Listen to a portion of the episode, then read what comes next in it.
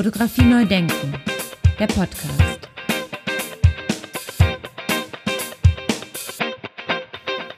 Ja, ganz herzlich willkommen zur sechsten Staffel von Fotografie neu denken. Mein Name ist Andy Scholz. Ein Parkplatz aus scheinbarer Vogelperspektive mit Wiesen und Bäumen. Die Bäume biegen sich im Verlauf des Bildes. Nach näherem Hinsehen wird deutlich, dass das Motiv nicht das ist, wonach es vorerst aussieht. Dies ist kein Baum. Ceci n'est pas. Die Fotografien werfen die Frage auf, ob wir unseren eigenen Augen trauen sollten. Sie zeigen uns, wo die Grenzen unserer Wahrnehmung liegen und lassen die Schwelle zwischen echter Perspektive und künstlerischer und technisch generierter Wahrheit verschwimmen. Die Arbeiten öffnen uns für die multiplen Wirklichkeiten eines altbekannten sowie gleichermaßen neuen Terrains. Ja, das war ein Zitat aus einem Text von Elisa Mosch anlässlich der Einzelausstellung von Andreas Gefeller in der Thomas Rehbein Galerie, die am 1. September eröffnet wurde und noch bis zum 14. Oktober 2023 in Köln in der Thomas Rehbein Galerie zu sehen ist. Ja, mein Gast heute wurde 1970 in Düsseldorf geboren, studierte wie ich an der Universität Essen Fotografie und schloss sein Studium bei Professor Bernhard Prinz mit Auszeichnung ab. Wir sind uns damals begegnet schon als Studenten. Seine Arbeiten sind in zahlreichen internationalen Sammlungen vertreten, darunter Saatchi Gallery London, Kunstmuseum Bonn, die Z-Bank Frankfurt, Deutsche Bank Frankfurt, National Gallery of Canada und so weiter und so weiter. Der Verlag Hatje und Kanz hat bereits sechs monographische Bücher über die Arbeit von Andreas Gefeller publiziert. Er lebt und arbeitet in Düsseldorf und genau da habe ich ihn jetzt erreicht und ich freue mich auf das Gespräch und bin gespannt, worüber wir sprechen, lieber Andreas. Ja, danke. Ich bin auch gespannt. Ja, meine erste Frage ist, wie bist du denn eigentlich zur Fotografie gekommen? Ja, nee, mein Vater hat auch schon immer fotografiert mit einer Polaroid-Kamera und ich wollte auch mal eine Polaroid-Kamera haben und dann habe ich schon mit sechs, sieben Jahren meine erste Polaroid-Kamera gehabt und habe damit auch schon fotografiert. Und nicht nur ähm, Urlaub hier, Urlaub da, sondern äh, lustigerweise, wenn ich so zurückgucke, haben mich da auch schon so äh, Scherenschnittartige Sachen interessiert. Also irgendwie schon sehr kreativ, ähm, ohne mich jetzt selbst loben zu wollen. Aber das ist dann wieder ein bisschen eingeschlafen, habe viel gezeichnet und so. Und ähm, zur Fotografie bin ich dann eigentlich erst wieder gekommen, als ich äh, anfing, mich für Astronomie zu interessieren. Also ich hatte ein kleines ähm, Teleskop ähm, auf dem Balkon und habe dann auch die Sterne fotografiert. Und dadurch hatte ich dann, also da habe ich die Spiegelreflexkamera meines Opas verwendet, ein uraltes Ding aus den 60ern. Und äh, ja, die Kamera habe ich dann aber auch für andere Sachen verwendet, also habe dann halt auch damit so andere Sachen fotografiert als Sterne. Und ähm, das war eigentlich so der Start in die Fotografie.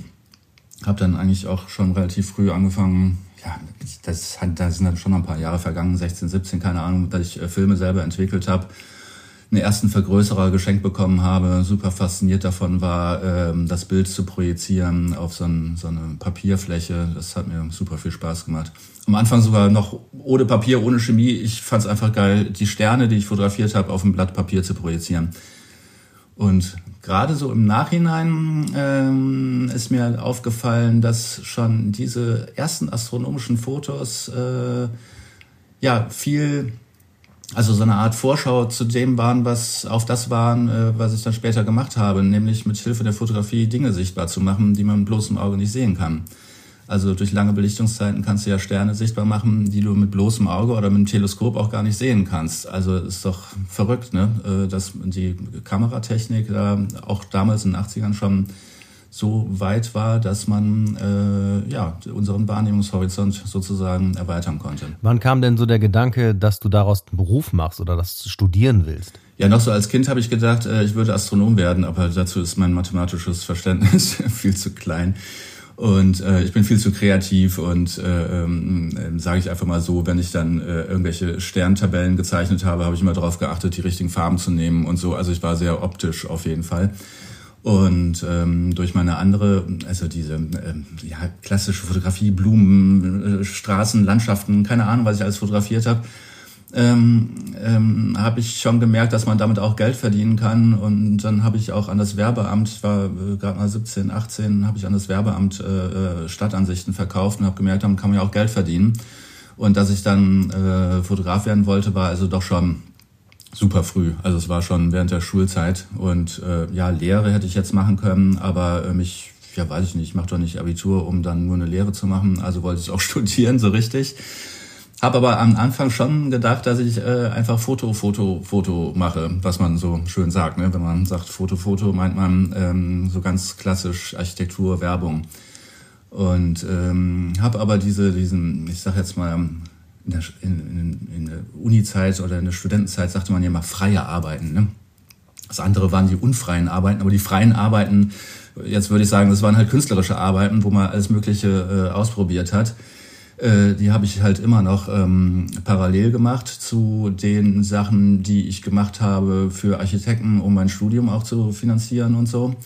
Und ähm, ja, also deshalb, es war für mich klar, ich will das studieren, äh, auch einfach um riesengroßen großes Spektrum zu haben, weil ich ja eigentlich noch nicht genau wusste, wo es lang gehen, hingehen könnte. Ich habe ja auch, wie gesagt, super gerne gezeichnet. Ich habe die den Aktzeichenkurs mitgenommen. Ich habe äh, Typografie gemacht, Grafik. Äh, ich habe auch gemalt und ähm, alles Mögliche gemacht. Und das hat mir schon ähm, viel Spaß gemacht, auch um selber für mich zu entscheiden, wo ich hin will oder worauf ich es konzentrieren kann. Und dann bist du nach Essen zum Studieren gegangen. Ja, lustigerweise bin ich ja im ersten Jahr, wo ich mich überall beworben habe, nirgendwo angenommen worden, äh, weil ich tatsächlich, ich habe dann irgendwie äh, ja, ich würde jetzt sagen, so sehr angewandte Arbeiten äh, äh, reingelegt. Das waren halt wirklich so fotoleeren Bilder, äh, äh, Porträts und so. Und dann habe ich die zweite Mappe gemacht äh, mit Crazy Shit irgendwie, so wirklich ausprobiert, negativ, Lochbildkamera, das und das und das und das.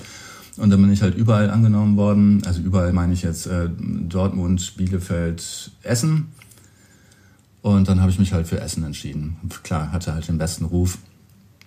Ja, bereue ich auch nicht. War auf jeden Fall super. Habe ich ja auch lang genug ausgenutzt. Naja, ja, jedenfalls, äh, um das vielleicht nochmal kurz zu erzählen, also 2000 oder kurz vorm Diplom stand ich ja auf, vor der Frage, ähm, mache ich etwas, was mich später ernähren wird, also ähm, die sogenannten angewandten Arbeiten, also in dem Fall wäre es vielleicht Architekturfotografie gewesen.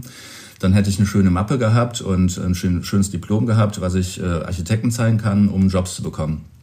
Oder mache ich halt äh, äh, eine künstlerische Arbeit, äh, vielleicht das letzte Mal in meinem Leben, wo ich mich noch so richtig austoben kann, wo sich keiner darüber wundern wird, äh, was, äh, was ich da so fotografiere, ohne äh, im Sinn in Anführungszeichen, was man eh nicht verkaufen kann.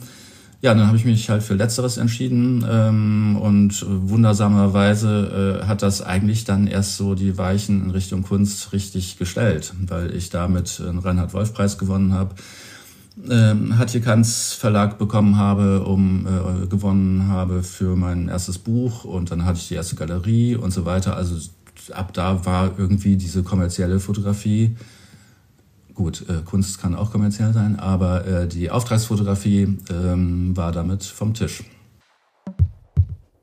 Wow, was war das für ein Gefühl dann, als das so schnell ging? Ja, äh, äh euphorisierend am Anfang. Also ich hatte, äh, ja, das hört sich, hört sich jetzt so im Nachhinein alles sehr schnell an, aber so schnell war es natürlich auch nicht, äh, jetzt zu Verlagen zu rennen mit dem Buch und das und das. Also äh, so schnell ging es natürlich auch nicht. Und meine erste Galerie habe ich auch durch einen lustigen Zufall ähm, äh, ja bekommen, weil eine Besucherin die Adresse der Altbauwohnung, wo wir so eine äh, super Scheißausstellung gemacht haben, nicht gefunden hat, in die nächste Galerie gegangen ist und der so, ach, ich mache gerade eh zu, ist ja vielleicht ganz spannend, ich komme mit, wir finden das schon. Und dann hatte ich den ersten Galerist in dieser Ausstellung äh, sitzen, stehen und der fand das so geil. Und ein halbes Jahr später hatten wir eine Ausstellung bei ihm in Düsseldorf gemacht. Und ähm, äh, der hat mich dann auch zur Paris Photo genommen und das war echt super geil. Also Paris Photo 2001 war das, glaube ich, dann, oder 2002. Also immerhin zwei Jahre schon nach dem Diplom. Äh, ja, war irgendwie auch so ein gewisses Thema irgendwie auf der Messe. Also ich habe das gespürt, die Resonanz war einfach riesig und der hat die Bilder verkauft wie geschnitten Brot. Kein Wunder, äh, sie haben ja nur 500 Euro am Anfang gekostet. Die erste Galerie hat mich dann aber ziemlich verarscht, deshalb sage ich den Namen jetzt auch nicht. äh, wollte mich nicht ganz ausbezahlen und so, musste ich erstmal verklagen. Also war es auch kein, war ein bisschen holprig am Anfang. Habe dann aber jetzt die Thomas Rehbein Galerie kennengelernt, mit der ich ja immer noch zusammenarbeite. Und dann die erste Galerie in den USA, New York. Und ja, es boomte ja auch in, in den Nullerjahren. Jetzt bist du ja, so wie ich, quasi analog sozialisiert worden, wenn man das so will. Arbeitest du analog oder digital? Nee, auf keinen Fall analog. Äh, ich, ich kann es überhaupt nicht nachvollziehen, warum man heute noch analog fotografiert. Ich kann so viele schöne Sachen mit digital machen. Und ich glaube, dass selbst ähm, ähm, so ein Klassiker wie Ansel Adams, der in den 50ern, 60ern das Zonensystem erfunden hat, ähm, dass der äh, das total geil fände, wenn er so an der Gradationskurve zupfen könnte, um das Letzte rauszuholen. Äh, was man jetzt nicht mehr mit Chemie machen muss und so. Es ist auch total umweltirrsinnig, äh, analog zu fotografieren, meiner Meinung nach.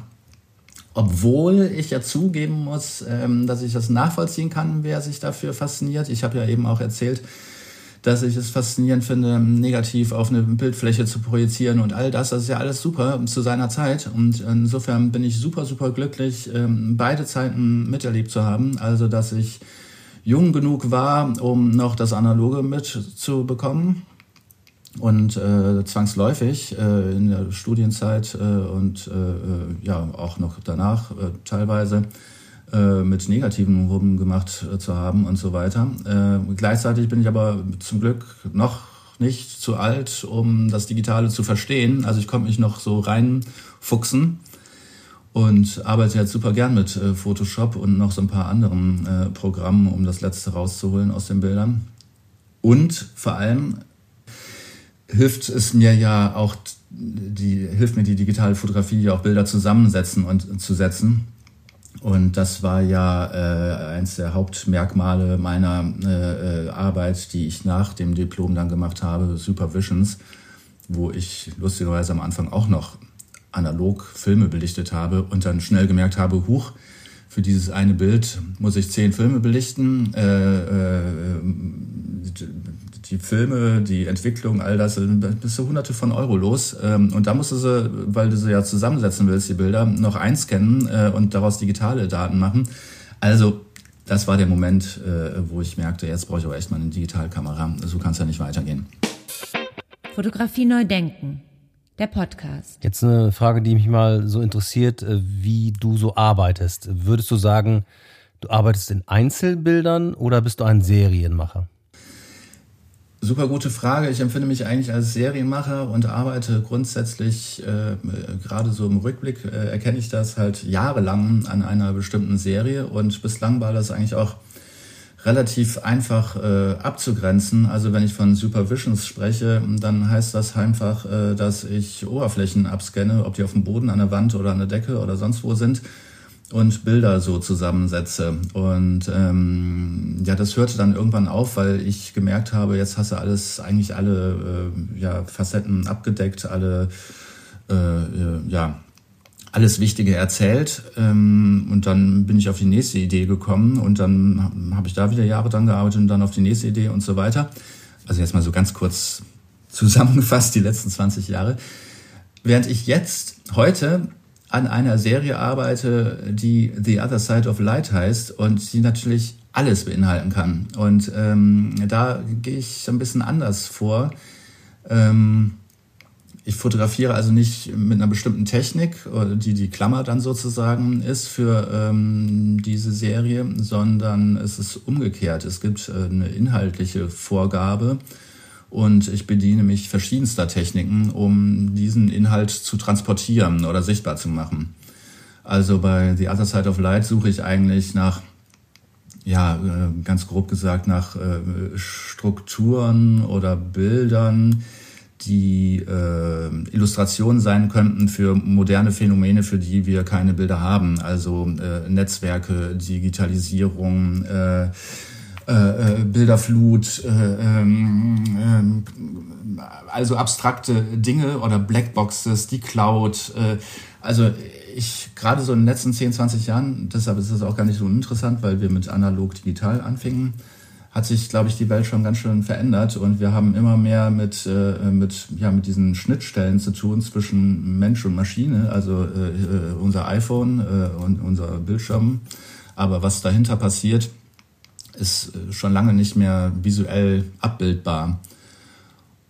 Geschweige denn, dass wir überhaupt verstehen, wo ist denn die Cloud und sowas ist einfach äh, so abstrakt und so sehen halt meine Bilder dann auch aus. Die sind abstrakter geworden, obwohl sie oft oder eigentlich fast ausschließlich in der Natur entstehen. Also es, ich kann Wasser fotografieren oder äh, Pflanzenstrukturen oder sonst irgendwas. Neben dem, was sie wirklich abbilden, äh, gibt es dann aber immer noch so eine Metaebene, die so ein Gefühl dafür gibt, ähm, etwas zu zeigen, was eigentlich nicht sichtbar ist. Ja, eine Serie zu machen äh, ermöglicht es einem auch viel intensiver an einem bestimmten äh, Thema zu arbeiten, äh, was auch dann schon mal bedeuten kann, dass die ersten Bilder, die man macht, äh, den Punkt noch nicht exakt treffen und erst äh, man sozusagen Learning by Doing äh, äh, sich dem Kern der Sache nähert. Oder um es in einem anderen Bild zu sagen, man könnte auch sagen, äh, wenn ich eine Serie entwickle oder schreibe dann ja auch gerne mal ein Konzept ähm, dann äh, bastel ich sozusagen einen, einen Setzkasten oder ein, ja, es gibt ganz viele Kästen und Fächer und die müssen dann halt gefüllt werden mit dem, was ich vorhabe. Aber die Kästen sind schon da, die, die Fächer sind schon da. Und wenn dann alle gefüllt sind, ist es äh, fertig.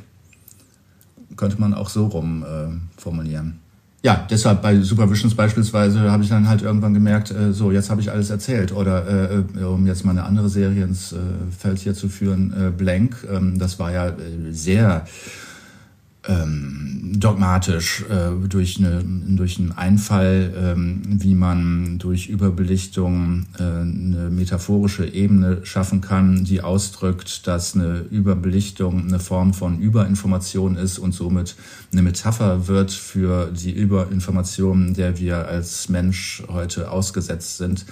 Und dann habe ich halt überbelichtete äh, Stadtansichten fotografiert. Und während des äh, Fotografierens ähm, habe ich von den Stadtansichten, die eher so Übersichten waren, bin ich immer mehr ins Detail gegangen, habe gemerkt, ähm, wenn ich jetzt Schrotthaufen fotografiere und diese überbelichte, dass das dann sozusagen die Mikrostruktur, äh, die äh, ja das Ursprungsmaterial des ganzen zivilisatorischen insgesamt ist. Also es war schon so ein Prozess, der darin stattgefunden hat, ähm, dass ich von weitwinkligen, panoramaartigen Stadtansichten, die ich auch gerne von oben fotografiert habe, immer näher gekommen bin, auch mehr ins Industrielle, was sich sowieso schon mal per se so auflöst äh, durch äh, die äh, äh, Stahlkonstruktionen, die so semi-transparent sind und so, bis hin halt zu Makroaufnahmen von Schrott. Ähm, das ist schon so ein Prozess, der da stattgefunden hat, währenddem ich dann auch gemerkt habe, äh, dass meine Ursprungsidee zwar schön war, aber äh, weitergeführt werden konnte.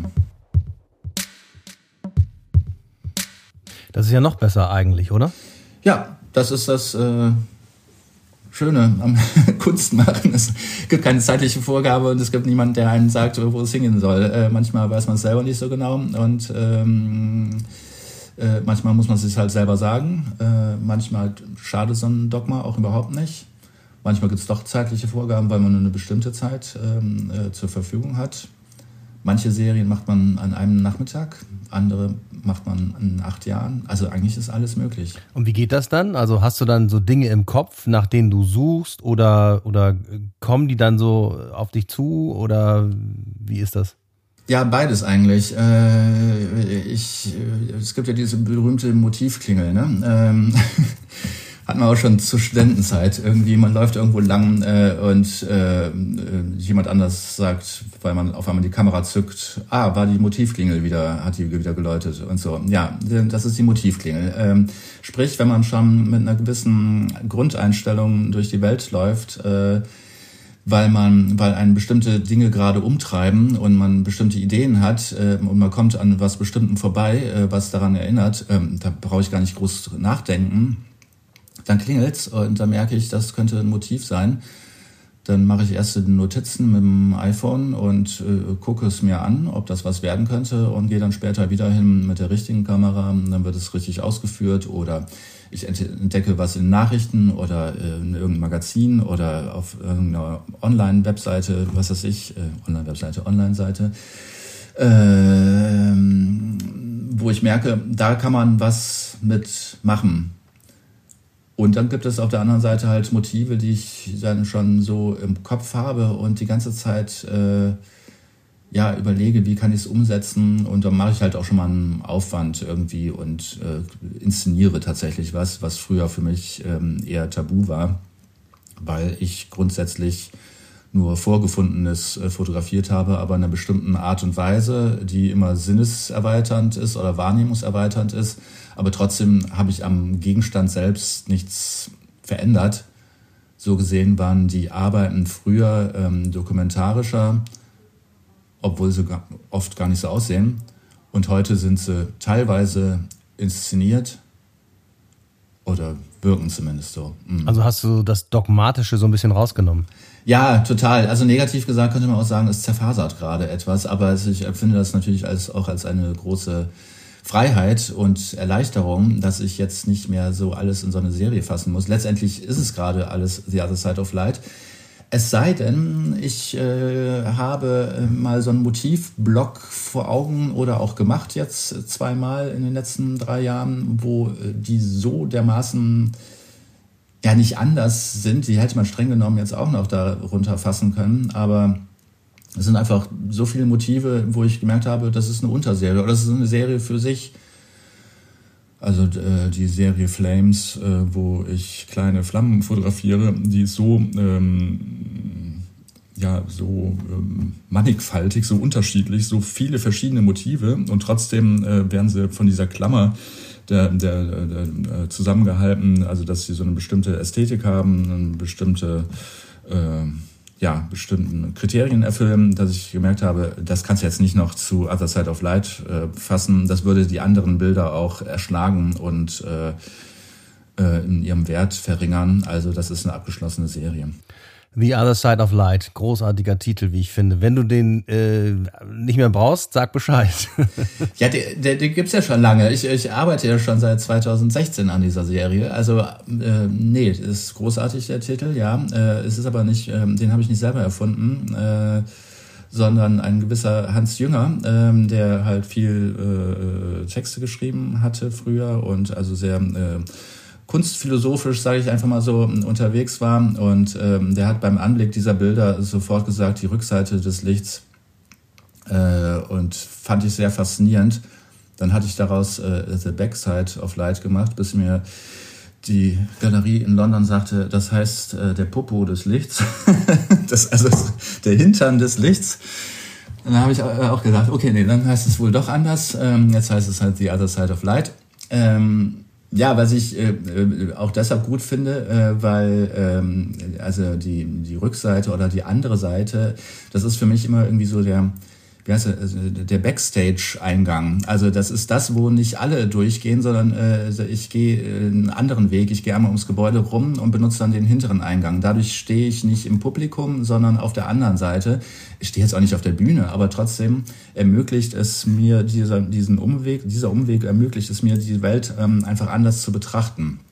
Und genau das mache ich ja letztendlich in all meinen Serien weshalb ich es diesen Titel nicht einfach nur so als Gag und auffällig äh, und marketingstrategisch günstig finde, sondern ähm, ja, es hat schon auch ein, gibt schon ganz gut wieder, was ich so denke und fühle, wenn ich fotografiere. Wie ist das denn dann mit der aktuellen KI-Diskussion? Hörst du dann auf, also horchst du dann auf und bist dann Feuer und Flamme oder wie stehst du überhaupt dazu?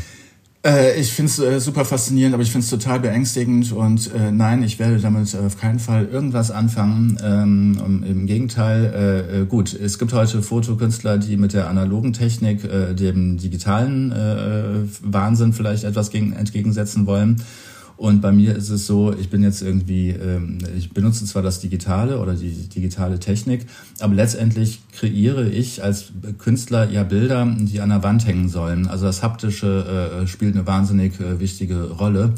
Und auch die Tatsache, dass es eine limitierte Auflage gibt. Also ich bin da wahnsinnig klassischer Künstler noch, äh, äh wobei die Thematik halt solche Dinge ja sehr wohl ähm, berührt. Also habe ich ja eben erzählt, also dass mich das alles umtreibt, äh, dass es so viele unsichtbare Dinge gibt in der modernen heutigen Welt, die wir nicht mehr erfassen können. Ja, aber es müsste dich ja quasi darum ja faszinieren, also dass du ja quasi vielleicht äh, The Other Side of Light äh, machst sozusagen und Dinge auch zusammensetzen kannst, die die sonst vielleicht nicht zusammengesetzt werden können. Ja, aber KI-basierte Bilder ist ja im Prinzip eigentlich gar nichts für mich. Äh, weder in die eine Richtung noch in die andere, weil äh, die Basis für meine Arbeiten ist ja grundsätzlich immer die Realität. Äh, klar, setze ich was zusammen oder so, aber die einzelnen Fragmente ähm, sind wirklich vorhanden gewesen und äh, äh, je nach Serie lege ich ja auch unterschiedlich stark Wert darauf festzulegen oder festzustellen, äh, dass äh, ich nichts manipuliert habe. Also Supervisions, wenn du da die Bilder anguckst, da ist ja alles an seinem Platz und ähm, nur die Perspektive ist eine Konstruktion was einen darüber äh, nachdenken lässt, was jetzt Fotografie ist, was Wahrheit ist, was ähm, ähm, ja äh, eine Abbildung der sogenannten Wahrheit ist. Und bei den neueren Serien äh, oder neueren Bildern ähm, äh, ja, manipul manipuliere ich ja auch nicht. Also äh, in dem Sinne, dass ich irgendwie äh, Dinge erfinde. Also wenn ich schon Dinge erfinden wollte, dann würde ich, glaube ich, eher zum Pinsel greifen, weil dann habe ich die totale äh, Kontrolle über mein Bild. Und dieses KI, äh, warum soll ich denn was in Worte fassen, um es einer ein, äh, wie heißt das, Chatbot äh, zu erklären, äh, wie das Bild aussehen soll und dann kommt es doch irgendwie anders raus, äh, dann ist es noch nicht mal meins, äh, ich kann noch nicht mal meinen Namen drunter schreiben. Also ist doch totaler Irrsinn. Nee, äh, kann ich nicht nachvollziehen, will ich auch nicht, können andere mit rumspielen. Ich gucke mir auch solche Bilder an und grusel mich da. Also ich krieg echt Gänsehaut, wenn ich diese Sachen sehe. Äh, Gerade in den letzten Tagen habe ich ab und zu nochmal was, was gegoogelt, äh, wo jemand einen, äh, einen Trailer von Heidi gemacht hat, einen Film. Boah, das ist ein Albtraum. So gesehen ist das auch schon wieder irgendwie künstlerisch, aber nicht meins. Also kann ja jeder machen, was er will, aber es ist halt nicht meins. Ja, das kann man so, glaube ich, zusammenfassen. Ähm, wobei man auch sagen muss, dass ich teilweise auch Programme verwende, äh, die KI-basiert sind oder KI-unterstützt sind. Also äh, ich habe da noch nicht mal jetzt so Berührungsängste. Äh, äh, die versauen ja nicht komplett das Bild. Es ist ja unter meiner Kontrolle, äh, inwieweit ich das einsetze und wie stark und so weiter. Ähm, ja, aber darüber hinaus wird es, glaube ich, in näherer Zukunft äh, nicht gehen. Aber man weiß ja nie. Ja, und wenn du dann jetzt so ein, so ein Bild hast, wann entscheidest du denn dann, dass es fertig ist? Ja, das sehe ich ja. Also ich meine, das, Ah, ja, das ist gar nicht, ja, es ist auch nicht so einfach. Es gibt so unterschiedliche Herangehensweisen. Also äh, komisch, dass ich immer wieder auf Supervisions zurückkomme, aber das ist einfach so ein Beispiel für eine ähm, sehr aufwendige Arbeit. Äh, bis äh, wenn ich so ein Bild fertiggestellt habe, ist es fertig. Äh, es ist, gibt ganz selten Fälle, wo ich merke, dass das fertiggestellte Bild nicht dem entspricht, was ich erwartet hatte. Einfach weil die Vorarbeit ähm, so wichtig und umgreifend ist, dass ich halt viele Tests mache und so. Da gibt es keine böse Überraschung. Heute gehe ich manchmal einen ganz anderen Weg. Also ich mache tausende von Fotos und muss von diesen tausenden von Fotos ein einziges äh, auswählen, was genauso viel Arbeit ist wie äh, äh, tausend Fotos zu machen und äh, die alles zusammenzusetzen, würde ich mal behaupten. Und äh, die, die Arbeit, die da drin steckt, ist auch so immens, dass ich irgendwie, ja, das ist wieder die andere Klingel, die dann klingelt, äh, die sagt, äh, Bild ist fertig und das merke ich dann schon auch. Also äh, es gibt ganz selten so Momente, wo ich auch schon mal ein Bild eingerahmt hatte und gemerkt habe, boah, nee, irgendwie, das, das ist es nicht. Habe ich schnell wieder ausgerahmt, ein anderes Bild rein. Also das ist auch schon mal passiert, dass dann aus dem sogenannten Oeuvre wieder was verschwindet, klammheimlich. Aber eigentlich erkenne ich schon ganz gut, wann ein Bild fertig ist. Ich kann es aber auch nicht wirklich beschreiben. Vielleicht ist das ja auch der Unterschied zwischen einem Menschen und einer KI, dass man das irgendwie spürt. Ja, davon bin ich absolut überzeugt. Absolut. Ich, ich rede jetzt nicht über die Seele des Bildes, das ist auch nicht meins. auch nicht die Aura des Bildes. Nee, auch nicht Aura. Ja, vielleicht äh, hängt es damit zusammen, dass man äh, ein, ein, Bild im Kopf hat und äh, auf einmal deckt sich das Fertiggestellte mit dem, was man sich erhofft hatte. Also ich habe jetzt noch ein, zwei Bilder so im Kopf, aber ich krieg sie nicht umgesetzt. Ich habe schon so zwei, drei Anläufe gemacht und da bin ich noch weit davon entfernt, äh, sagen zu können, das ist fertig. Also ähm, ja, sowas gibt's halt auch.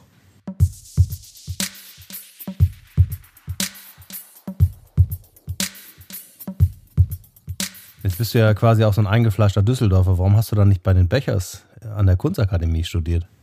Ja, das frage ich mich im Nachhinein auch so ein äh, bisschen, äh, aber hatte ich überhaupt nicht auf dem Schirm. Also äh, ich habe mich nicht so als ähm, Künstler gefühlt ähm, und äh, wie gesagt, ich hatte eigentlich geglaubt, ich würde äh, angewandte Fotografie machen. Ich kannte die Bechers aber auch jetzt nicht in, in wirklich richtig so gut und Akademie, ähm, ja, äh, hat ja auch so eine Aura von total äh, crazy weggeflasht und äh, also ich weiß nicht, die Kunst habe ich teilweise einfach überhaupt nicht verstanden und da hätte ich mich nicht aufgehoben gefühlt. Ich habe jetzt halt eher so den anderen Weg rumgenommen und ähm, ja, bin da auch ganz froh drum. Dadurch, dass ich Düsseldorfer bin und Fotokünstler bin, werde ich sowieso in die Becherklasse gesteckt. Da kannst du gar nichts gegen machen. Ähm, jedenfalls im, im Ausland oder so, wenn du sagst Düsseldorf und Fotokünstler. Ah ja, die Düsseldorfer Fotoschule. Wenigstens das sagen sie. Oder Becher. Ja, nee, Becher habe ich nicht studiert. Ah, aber eine Düsseldorfer Fotoschule. Äh, nein, es ist einfach Zufall. Äh, ja, so ganz Zufall ist es wahrscheinlich auch nicht, weil ähm, man schon irgendwie so äh, um äh, eingewoben ist in so ein gewisses Gefühl. Und es gibt ja auch viele Fotoausstellungen oder gab äh, es hier in Düsseldorf, wo man das alles so mitbekam. Ähm, aber ich glaube, äh, äh, ja, bei den Bechers zu studieren hätte bestimmt auch nicht unbedingt geschadet, aber ähm, ich, ich weiß es nicht. In Essen hatte man wirklich viel Freiheiten in alle möglichen Richtungen, äh, was auszuprobieren. Und ich war auch nicht nur bei Erich vom End äh, lange Jahre, äh, was ja wirklich eher ähm, äh, angewandte Fotografie, Architektur und so weiter ist, sondern halt auch später beim Bernhard Prinz. Und ähm, das hat mir auf jeden Fall nochmal einen ganz guten Input von der anderen Seite gegeben. Übrigens aber auch nicht immer nur, weil es der Professor selbst war, der einen äh, auf bestimmte Sachen stieß, sondern einfach der Umgang und der, ja, der Kontakt zu anderen Studenten. Also man hat so wahnsinnig viele verschiedene Eindrücke bekommen, was die alle so machen. Und die haben zum Teil auch total crazy Sachen gemacht. Und da war einfach alles dabei. Es war sehr inspirierend. Und ich weiß gar nicht, ob die Kunstakademie mir da so geholfen hätte, weil war ja, also im Vergleich zu Essen war es ja dann doch eher gerade die Fotoklasse eher ein kleinerer Bereich. Ich meine, man schwimmt ja immer irgendwie in so einem Fahrwasser von irgendwas, ob das jetzt der allgemeine Strom ist, dass es einen Fotohype gibt oder ob man beim bestimmten Professor studiert hat und in Essen studiert zu haben. Ähm, es war irgendwie auch cool, also wissen auch die meisten was mit anzufangen. Aber wenn man sagt Becherschüler, ist natürlich nochmal eine ganz andere Sache, was ich auch manchmal echt total bescheuert finde, ehrlich gesagt.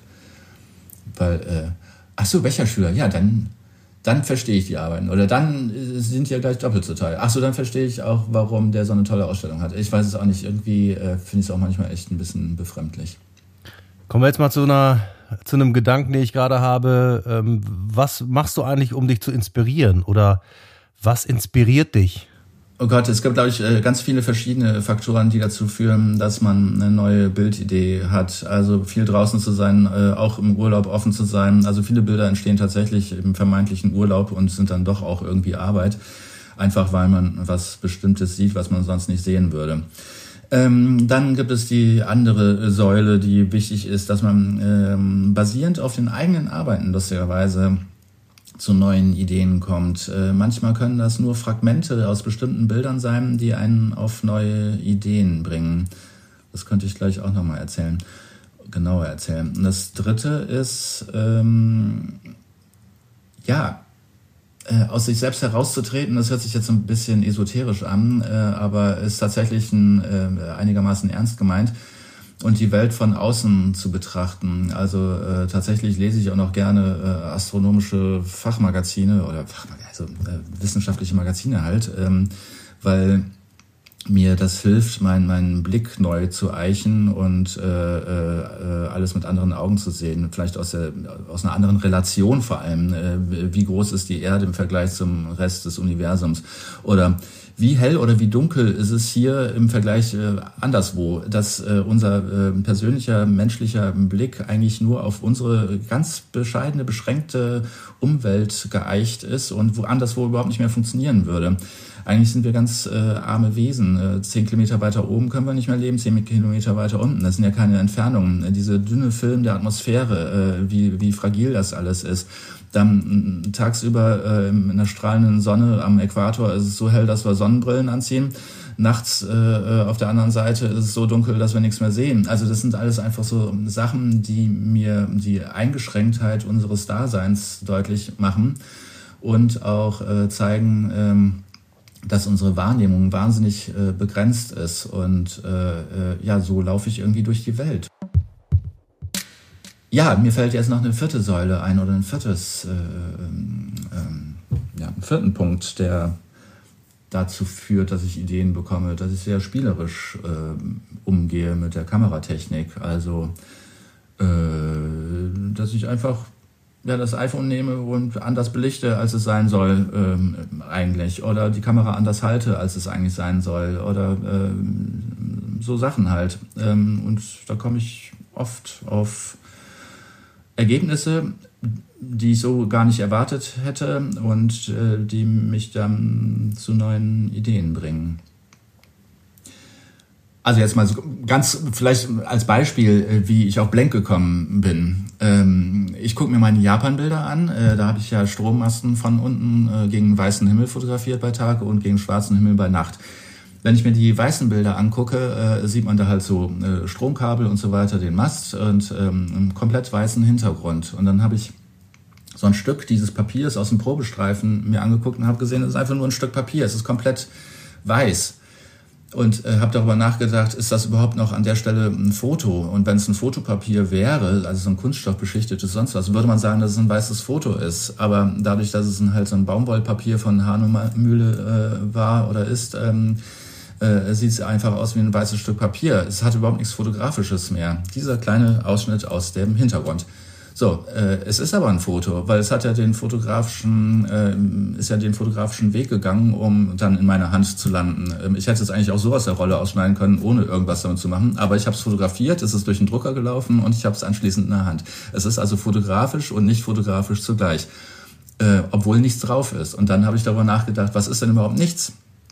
Eigentlich ist da ja gar nicht nichts drauf, sondern es ist zu viel von etwas drauf, weil äh, ich den Himmel so überbelichtet habe, dass zu viel Information zu einem komplett blanken Bild führt. So, und das ist dann der Grundgedanke gewesen, äh, okay, ich werde jetzt mal überbelichtete Bilder machen und gucken, was dann so passiert. Und habe dann gemerkt, dass es auch dann inhaltlich zu einer Art negativ wird, weil die ursprünglich dunklen Stellen, die für uns nicht mehr sichtbar waren, weil es im Dunkel der Nacht verschwand, was zu sehen war, äh, blieb dann auf dem Bild sichtbar, während das helle, beleuchtete, was eigentlich, wo das Licht eigentlich verwendet wird, um Dinge sichtbar zu machen, komplett wegbrennt. Es brennt halt total weg in einem überbelichteten Bild. Dann hat man inhaltlich und scheinbar äh, auch formal ein Negativ vor sich. Sowas finde ich beispielsweise sehr spannend.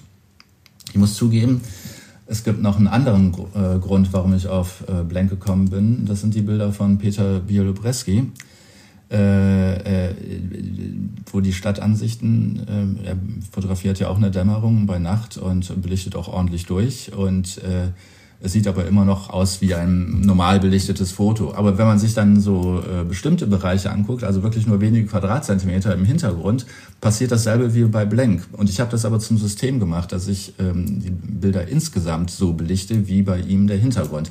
Also manchmal sind es halt auch Ausschnitte von anderen Bildern, die äh, ja, Ideengeber sein können für meine eigenen Serien.